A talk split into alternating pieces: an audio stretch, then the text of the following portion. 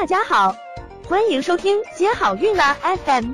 如果你正在准备孕育宝宝，却不知道怎么科学备孕，或者正和试管婴儿打交道，都可以来听听我们的好运大咖说。大咖说什么？说说怎么轻松接好运。那呃，第二部分我们来谈呢，为什么说有些疾病呢就不适合妊娠？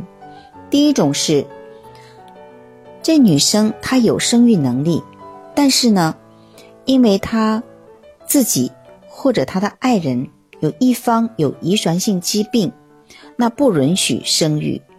那之前的国家有些法规是这个样子的，但是目前呢，有一部分人可以选择做 PGD。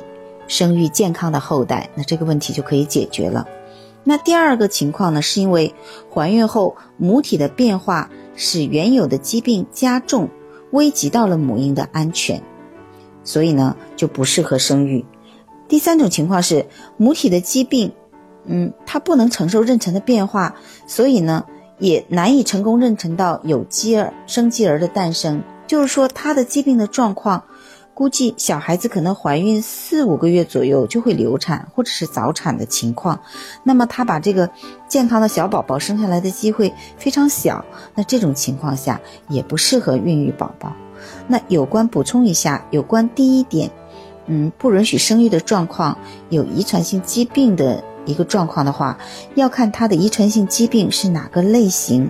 那有一些呢是可以通过做 PGD 技术可以解决的，那有一些呢目前医学还没那么发达，那这部分人呢还是不能够生育健康的后代的，或者说是非常难生育健康的后代。想了解更多备孕和试管的内容，可以在微信公众号搜索“接好运”，关注我们，接好运。让怀孕更容易。